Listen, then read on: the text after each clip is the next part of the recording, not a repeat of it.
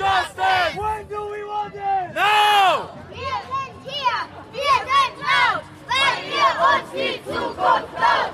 Wir sind hier, wir sind laut, weil ihr uns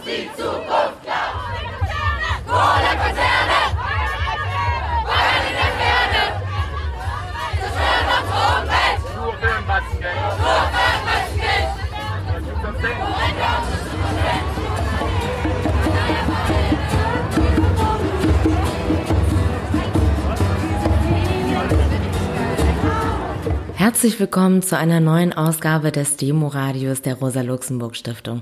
Ich bin Amina Aziz. Und ich bin Florian Brandt. Hi. In dieser Folge beschäftigen wir uns mit Klimabewegungen in Deutschland und haben dazu zwei Aktivistinnen von Fridays for Future und Ende Gelände getroffen und waren außerdem in Berlin an einem Freitag gemeinsam mit Fridays for Future auf der Straße. Uns beschäftigt die Frage, wie es jetzt eigentlich weitergehen soll mit den Bewegungen, nachdem nun ja wirklich viele Menschen für das Thema sensibilisiert sind. Genau, was sind eigentlich die nächsten Schritte der Bewegung? Was wollen sie erreichen und welche Strategien wenden sie an? Daher haben wir uns auf Fridays for Future und Ende Gelände konzentriert.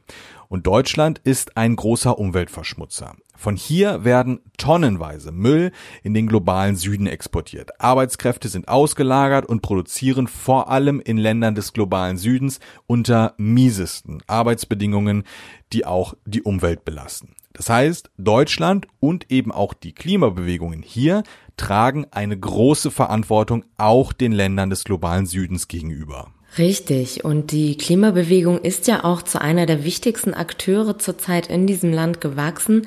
Wenn wir uns Ende Gelände näher anschauen, sehen wir, dass sie Massen mobilisieren, um zum Beispiel Kohlekraftwerke und Tagebauten zu blockieren. Sina Reisch, eine der Pressesprecherinnen von Ende Gelände, sagt, dass die Aktion der Bewegung vor allem auf drei Ebenen wirkt und spricht dabei sowohl von Selbstermächtigung als auch von einer Krise des Systems. Die Ende Gelände-Aktion wirkt auf vielen verschiedenen Ebenen. Ich würde mir da erstmal drei rausgreifen. Die eine ist die Erfahrung von Selbstwirksamkeit und Ermächtigung, die die Leute haben, die bei uns mitgehen. Das sind auch manchmal Leute, die noch gar nicht jetzt linkspolitisch irgendwo organisiert sind. Wir versuchen da niedrigschwellig zu sein, die mitzunehmen und die machen dann solche Erfahrungen von Gemeinschaftlichkeit und von ich kann was bewirken und sind nicht mehr so gelähmt von der Realität des Neoliberalismus. Das ist quasi die eine Ebene, ein sehr politisierender Effekt, äh, politisch bildender Effekt auch. Die andere Ebene ist, dass wir versuchen, einen gesamtgesellschaftlichen Diskurs zu verschieben. Das heißt, wir wirken in die Mitte der Gesellschaft auch rein und versuchen da Themen auf die Agenda zu setzen. Das Thema Kohle war ja 2015 nicht mal annähernd so groß, als Ende Gelände angefangen hat. Und jetzt setzen wir auch mehr dies, äh, auf die Agenda, dass es ein Systemproblem ist, es ist eine Systemkrise und nicht nur die Klimakrise. Das ist schon der fließende Übergang zu dieser dritten Ebene. Da steckt ja auch eine Analyse dahinter, zu dem, warum wir denken, da ist jetzt ein guter Punkt einzugreifen. Ähm, es geht nicht nur um Kohle, sondern es geht um einen globalen Systemwandel. Und Kohle führt einfach sehr, sehr plakativ vor Augen, was kaputt ist in dem System und warum Kapitalismus nicht zukunftsfähig ist. Da vermitteln wir also so eine theoretische Analyse auch. Auf die Frage, wie Ende Gelände in die Gesellschaft wirkt, sagt Sina, dass medienwirksame Aktionen sensibilisieren und auch Auswirkungen auf Demokratisierungsprozesse haben. Wir wirken in die Gesellschaft, indem wir Bilder produzieren und eine Geschichte erzählen darüber, was dieser Kohletagebau ist. Und dadurch, dass wir da plötzlich drin sind, landen diese Fotos auf den Titelseiten der Zeitungen. Dann fangen die Menschen auch erst an, sich damit auseinanderzusetzen. Ich denke, die, also die allermeisten Menschen, wenn sie äh, sich mit Kohleverstromung und Klimakrise beschäftigen, wollen, dass das sofort aufhört, sehen, okay, Deutschland ist Kohle, Braunkohle-Weltmeister, das kann, das, das kann eigentlich nicht angehen. Die Ende-Gelände-Aktion führt nicht dazu, dass langfristig tatsächlich die Kohleverstromung aufhört. Also wir setzen uns ja nicht auf die Gleise und bleiben so lange sitzen, bis die Kraftwerke äh, komplett äh, alle abgeschaltet sind.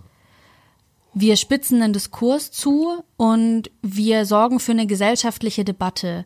Ich fände es auch tatsächlich problematisch, wenn 6000 Menschen so eine Entscheidung ganz alleine treffen. Das ist ein Aushandlungsprozess und davon sind wir Teil. Unsere Aktion hat eine demokratisierende Wirkung, indem sie bewirkt, dass Leute sich mit dem Thema auseinandersetzen, sich da eine Meinung bilden Und das ist extrem wichtig in unserem System, das eher darauf ausgelegt ist, Verantwortung abzugeben. Ne? Ich setze einmal alle vier Jahre ein Kreuzchen und dann sind irgendwie andere Leute dafür verantwortlich und dann rege ich mich nur noch darüber auf, dass die es irgendwie nicht richtig machen. Und ich stelle mir eigentlich eine Demokratie vor, in der wir alle Verantwortung füreinander übernehmen, Verantwortung dafür übernehmen, was in uns, wie wir wirtschaften, zum, wie wir mit unseren Ressourcen umgehen und dass wir da selber uns mit organisieren. Da ist Ende Gelände ein Schritt in diese Richtung. Eine spannende Strategiefrage für Klimabewegungen ist auch die nach der Nutzung von Social Media.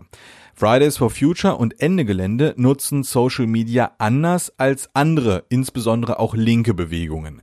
Dabei erhalten sie manchmal sogar den Vorwurf, Klicks abstauben zu wollen also Clickbait zu betreiben. Das halte ich für so einen Quatsch. Also ich glaube, das sind unterschiedliche Stile und wenn jemand Lust hat, viele Fotos von sich auf Instagram zu zeigen und sich zu schminken und was auch immer, dann soll die Person es doch machen. Und wenn sie das mit politischem Inhalt füllt, umso besser. Und gerade bei jungen Frauen, die sich dann hübsch da, die hübsch posen mit ihrer, mit einem Fridays for Future Schild mit System Change, not Climate Change, dann lass sie doch. Da hat, dann hat das sowas Misogynes auch, das denen nicht zu gönnen. Du darfst jetzt eigentlich nämlich nicht deinen Körper zeigen, sondern du darfst eigentlich nur den Text zeigen und nicht das auf dich persönlich beziehen, weil als Frau, da darfst du nicht so äh, dich selbst darstellen.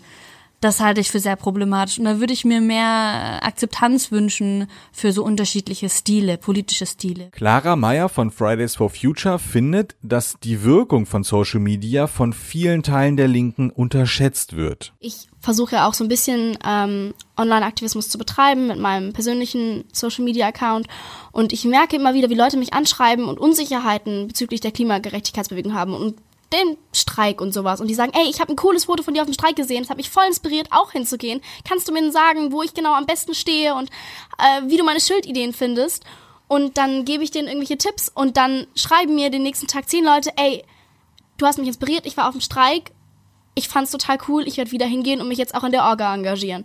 Und das ist doch genau das, was wir wollen. Wir wollen Mobilisierung, wir wollen irgendwie Leute dort abholen, wo sie sind.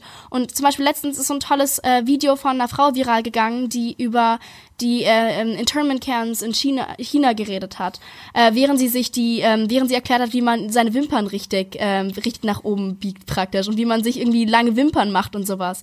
Und es war total krass, weil sie hat da die Leute abgeholt, wo sie waren. Sie hat einen YouTube-Kanal fürs Schminken und sie wollte ihre Follower auf dieses wichtige Thema aufmerksam machen. Und sie hat halt mit dem gemacht, was ihre Follower interessiert und hat sie da halt in dieses Thema sanft hineingebunden. Und genauso wollen wir es doch. Wir wollen doch nicht den Leuten irgendwie auf der Straße irgendwie anschreien, sagen, ey, müsst euch jetzt um dieses Thema kümmern. Wir wollen doch eigentlich die Leute da abholen, wo sie sind. Und wenn das Schminktutorials im Netz sind oder Gamer-Videos, finde ich das eigentlich gar nicht so schlimm.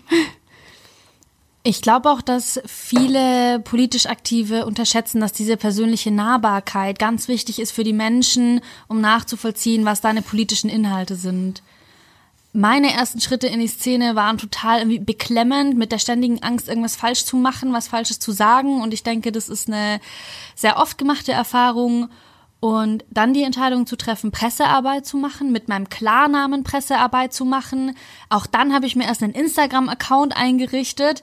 Da hatte ich am Anfang ganz, ganz viele Unsicherheiten und dachte mir, ist das jetzt cool, wenn ich mich da so in den Vordergrund stelle? Es geht ja nicht um mich, sondern es geht um die Inhalte. Aber ich bin halt eine Person und meine Persönlichkeit ist untrennbar mit diesen Inhalten verbunden. Und wenn ich das bereit bin, öffentlich zu zeigen, öffentlich darüber zu reden, welche verschiedenen Themen mich interessieren. Das ist ja dann auch ein Themenmix. Ich bin ja keine eindimensionale Person, sondern vielschichtig. Dann äh, ist es interessanter für Menschen, sich auch mit diesen Themen zu beschäftigen. Also würde ich ganz stark appellieren an Menschen und insbesondere an weiblich sozialisierte Personen, traut euch ruhig, euch darzustellen, wie ihr wollt und über die Themen zu reden, die ihr wichtig findet ich glaube, es ist ein unglaublich öffentliches Statement, zu was man steht. Und ich glaube, das ist gerade im Netz, wo die Rechte sehr, sehr dominant ist, sehr, sehr wichtig, dass da Leute sind, die sagen, ich stehe zu dieser Sache und ich mache hier Publicity damit und ich lade euch alle ein, dazu zu kommen. Und ich glaube, das ist ganz, ganz wichtig. Und früher haben dann halt Leute sich auf den Marktplatz gestellt und irgendwie gesagt, ich bin hierfür. Und heute sagen sie halt auf Social Media, hey, das ist wofür ich stehe. Und es ist einfach nur ein anderes Medium, seine Meinung äh, kundzutun. Und ich glaube, vor allem von dann äh, etwas veralteteren Teilen auch der linken Bewegung ähm, wird es einfach nicht akzeptiert, weil es das Neue ist. Also die haben halt Flugblätter und vor Flugblättern gab es irgendwas anderes und es wird immer dieses neue Medium irgendwie kritisiert, das sicher in der Zeit mega wirksam war. Aber wir müssen auch mit der Zeit gehen, weil die Rechten tun es auch. Und wollen wir denen das Netz überlassen? Also ich will es nicht.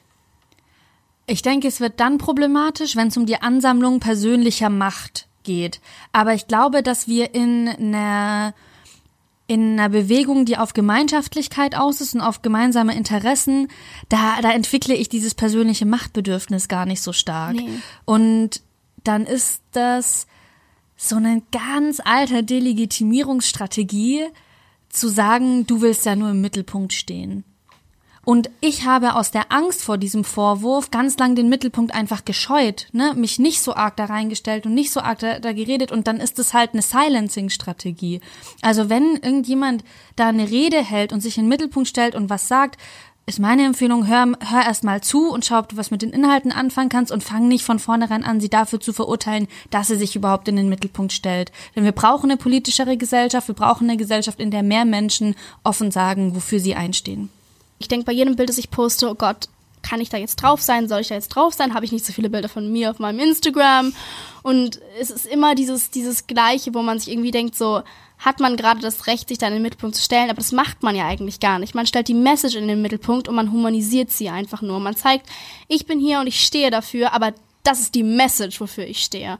Und ich glaube, das ist der wichtige Punkt, weil, wie du auch schon erzählt hast, ich war auch mega unsicher, als ich irgendwie in die Bewegung kam und dachte, ach, ich bin doch irgendwie so eine Person, die gar nichts weiß und gar nichts kann und äh, eigentlich soll ich das Reden den anderen überlassen. Und wenn man dann irgendwann mal zeigt, dass es nicht so ist, dass jede Stimme wertvoll ist und wenn mich dann Leute anschreiben und sagen, ey, du hast mich inspiriert mit deinem Foto und ich habe das erste Mal jetzt auch eine Rede gehalten und äh, ich war voll nervös und dann äh, hast du mir noch den Tipp gegeben, dass äh, ich mir irgendwie Punkte auf einen kleinen Zettel schreiben soll oder sowas. Was auch immer, die banalsten Dinge, die Leuten irgendwie gut tun oder sowas. Ähm, oder äh, so Sachen wie, wenn, wenn, wenn man irgendwie sein Schild fotografiert und sagt, ey, was habt ihr denn heute für Schilder gemalt? So ganz banale Sachen, die einfach Leute dazu animieren, mitzumachen. Es gibt einen kurdischen Begriff, der heißt Khwebun. Der ist im kurdischen Feminismus sehr wichtig. Being yourself. Also dieses, ne, diese, äh, ich stehe dazu, was ich mache und ich finde irgendwie da mein, mein Ding und meine Selbstwirksamkeit, meine Ermächtigung. Aber das heißt nicht dieses individualistische I only care about myself, was ja dem dann oft vorgeworfen wird. Ne? Also wenn du dich in den Mittelpunkt stellst, dann heißt es, du bist irgendwie individualistisch, neoliberal beeinflusst oder was auch immer. Aber das ist, das ist halt was anderes. Und ich glaube, dann, dann versteht man das falsch. Und erst wenn ich mich als politisches Subjekt entwickle und mich selbst ermächtige, dann bin ich auch im, im Kollektiv powerful und wirksam. Clara spricht über die Strategie von Fridays for Future auch auf Social Media und was diese bereits bewirkt hat. Wir mobilisieren eine unglaubliche Menge an SchülerInnen freitags auf die Straßen, ähm, begehen also eine Form des zivilen Ungehorsams, indem wir nicht zur Schule gehen, und zwar ganz bewusst. Ähm, und dadurch generieren wir Medienaufmerksamkeit, haben durch diese Medienaufmerksamkeit und auch durch die Social Media Aufmerksamkeit dann die Kraft und die Macht, unsere Message zu verbreiten und äh, können so Druck auf die Politik praktisch generieren. Und was wir auf jeden Fall geschafft haben, ist, Fridays for Future von einer immer noch sehr, ähm, naja, ähm, beäugten Gruppierung, die man zwar irgendwie gut fand, wo man aber nicht tendenziell unbedingt mitgemacht hat, wo man nicht all seine Kids mitgebracht hat, sondern eine Bewegung von immer noch einer kleinen Gruppe von Leuten wirklich komplett in die Mitte der Gesellschaft zu schieben. Also ich würde sagen, dass wenn Leute, wenn ich jetzt Leute darauf anspreche, sagen die alle, ich war dabei, ich bin für euch, ich gehe auf jeden Fall mal zu einem Streik und meine Kinder auch. Und ich glaube, ja, die Politik ignoriert gerade diesen allgemeinen gesellschaftlichen Druck, aber irgendwann mal wird er so überhand nehmen, dass sie es nicht mehr können. Und ich glaube, an dem Punkt dachte ich, wären wir, aber nach dem 20.09. haben wir ihn wirklich, glaube ich, fast erreicht. Amina, wir beide waren ja auch auf der Demo am 20. September. Wie hast du sie empfunden? Das war natürlich großartig, dass so viele Menschen mit einem Ziel die Straßen eingenommen haben. Ich habe insbesondere Stimmen von Schwarzen, Indigenen und Menschen of Color zugehört, aber auch drumherum war die Stimmung angenehm ausgelassen, bis zu einem Punkt, den beschreibt Clara ganz schön. Ja, also ich ähm, kann nur meinen Moment beschreiben. Ich bin auf diese Demo gegangen mit den Erwartungen, die für mich schon im Himmel standen und dachte, oh Gott, da kommen vielleicht 70.000 Leute oder sowas. Und dann haben mir irgendjemand zugemunkelt, oh, das sind sogar 100.000. Und dann hilft mir ein Freund, auf die Balustraden zu klettern und es ist kein Ende mehr zu sehen. Bis zur Siegessäule sind Leute und die Stimmung ist bombastisch und man denkt so, wow, wir haben echt eine Menschheit auf die Straßen gebracht. Und dann bin ich vorne am Demozug und ich freue mich total und dann irgendjemand, der ein Headset aufhat, dem fällt plötzlich das Lächeln vom Gesicht. Und plötzlich geht so ein Raum durch die Menge und mir, mir mich stutzt nur jemand an und sagt, ey Clara, das Klimapaket ist gerade vorgestellt worden. Und weißt du, was da drin steht? Und dann kommen die Nachrichten und wir denken uns alle nur so, also wirklich war wirklich so von Himmel hoch jauchzen, ist mir das Herz echt tief in die Hose gesunken und ich bin zurück zum Brandenburger Tor gerannt, um dort erstmal eine wütende Rede gegen die äh, GroKo zu halten und es war emotional nicht mehr auszuhalten das war, glaube ich, auch ein Frustrationsmoment für viele Leute, die eben dachten, genau so wird es funktionieren. Und jetzt haben wir hier eine der größten Demonstrationen der Bundesgeschichte, vielleicht die größte.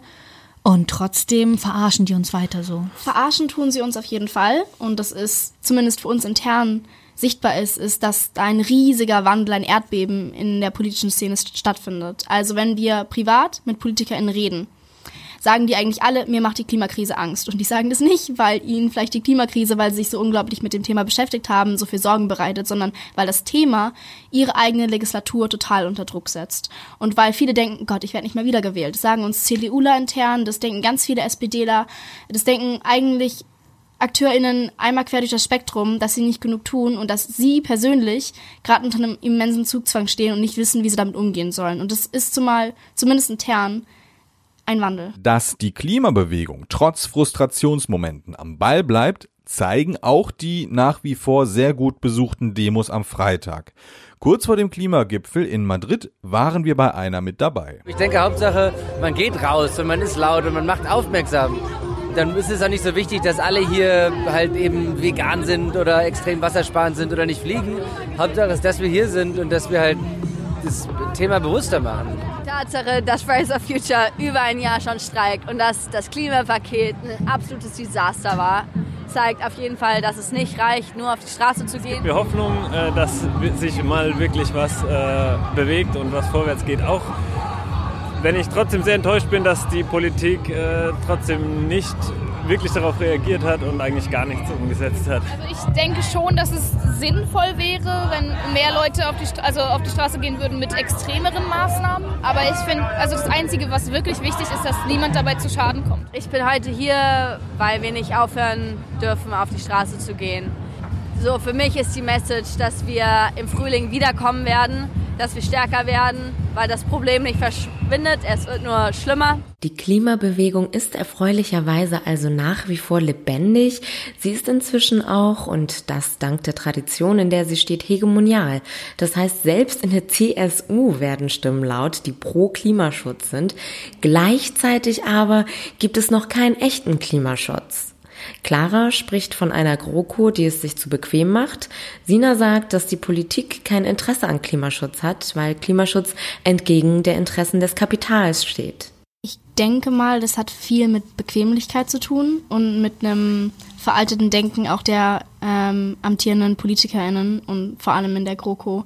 Ich denke, ähm, dass die sehr, sehr Angst haben, die Bequemlichkeiten zu verlieren, die sie gerade denken, dass sie ihnen zustehen und dass äh, dann immer so eine Abwehrhaltung ähm, kommt, wenn man, wenn man Klimaschutz an, anspricht, weil das zumindest von denen so sehr mit, den, mit dem Verlust ihrer eigenen, ihres eigenen Wohlstands verknüpft wird, was ja eigentlich nicht unbedingt stimmt, aber diese Verknüpfung ist bei vielen Altkonservativen halt noch da.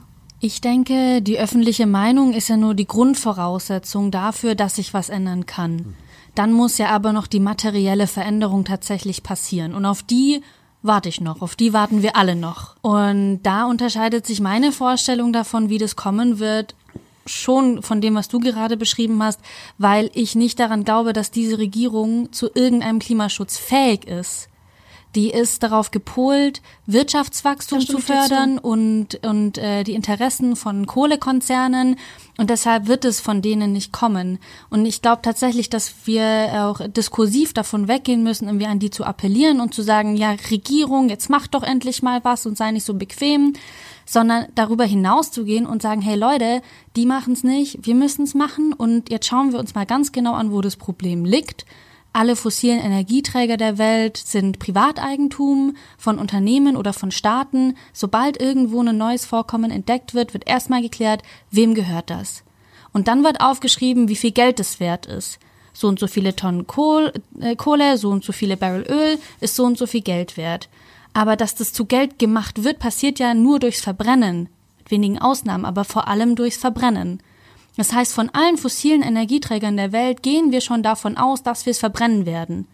Sonst wäre die Ressource ja wertlos. Das geht also komplett gegen die Kapitallogik. Wir müssen also eine Eigentumsfrage stellen und global wieder einen demokratischen Zugriff über diese Ressourcen herstellen. Und das heißt nicht, dass äh, also ne, eine parlamentarisch gewählte Regierung dann halt äh, das zum Staatseigentum macht, weil die würden es ja auch nur verbrennen, um dann das wieder zu Geld zu machen. Also ich meine, also dass die so verwaltet werden, dass es im Interesse der ganzen Menschheit ist, nämlich dass sie im Boden gelassen werden. Also das geht viel, viel tiefer, diese Analyse, als nur die Regierung nimmt das Problem nicht ernst genug. Clara erläutert, weshalb die Strategie von Fridays for Future, Politik zu schämen, gerechtfertigt ist. Ich würde schon sagen, dass wir vor allem an die Politik appellieren, aber vielmehr sie eigentlich schämen. Und Leute finden schämen immer so ein schlimmes Wort und sagen, ach, das ist aber so negativ und so. Aber ich glaube, das heißt in dem Fall einfach nur das aussprechen,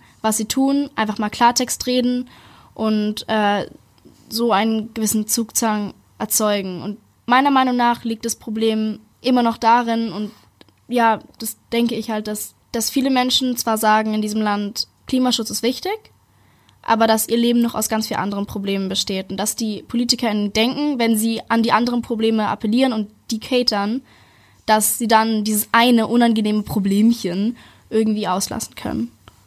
Und das versuchen wir halt auch zu ändern. Meine Interpretation davon ist, dass es eine Befriedungspolitik ist, um die große Problematik nicht angehen zu müssen.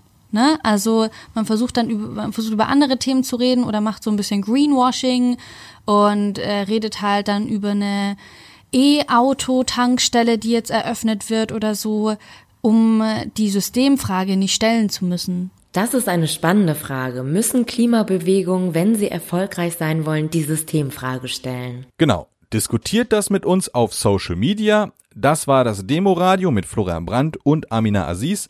Vielen Dank auch an Sina Reisch und Clara Meyer.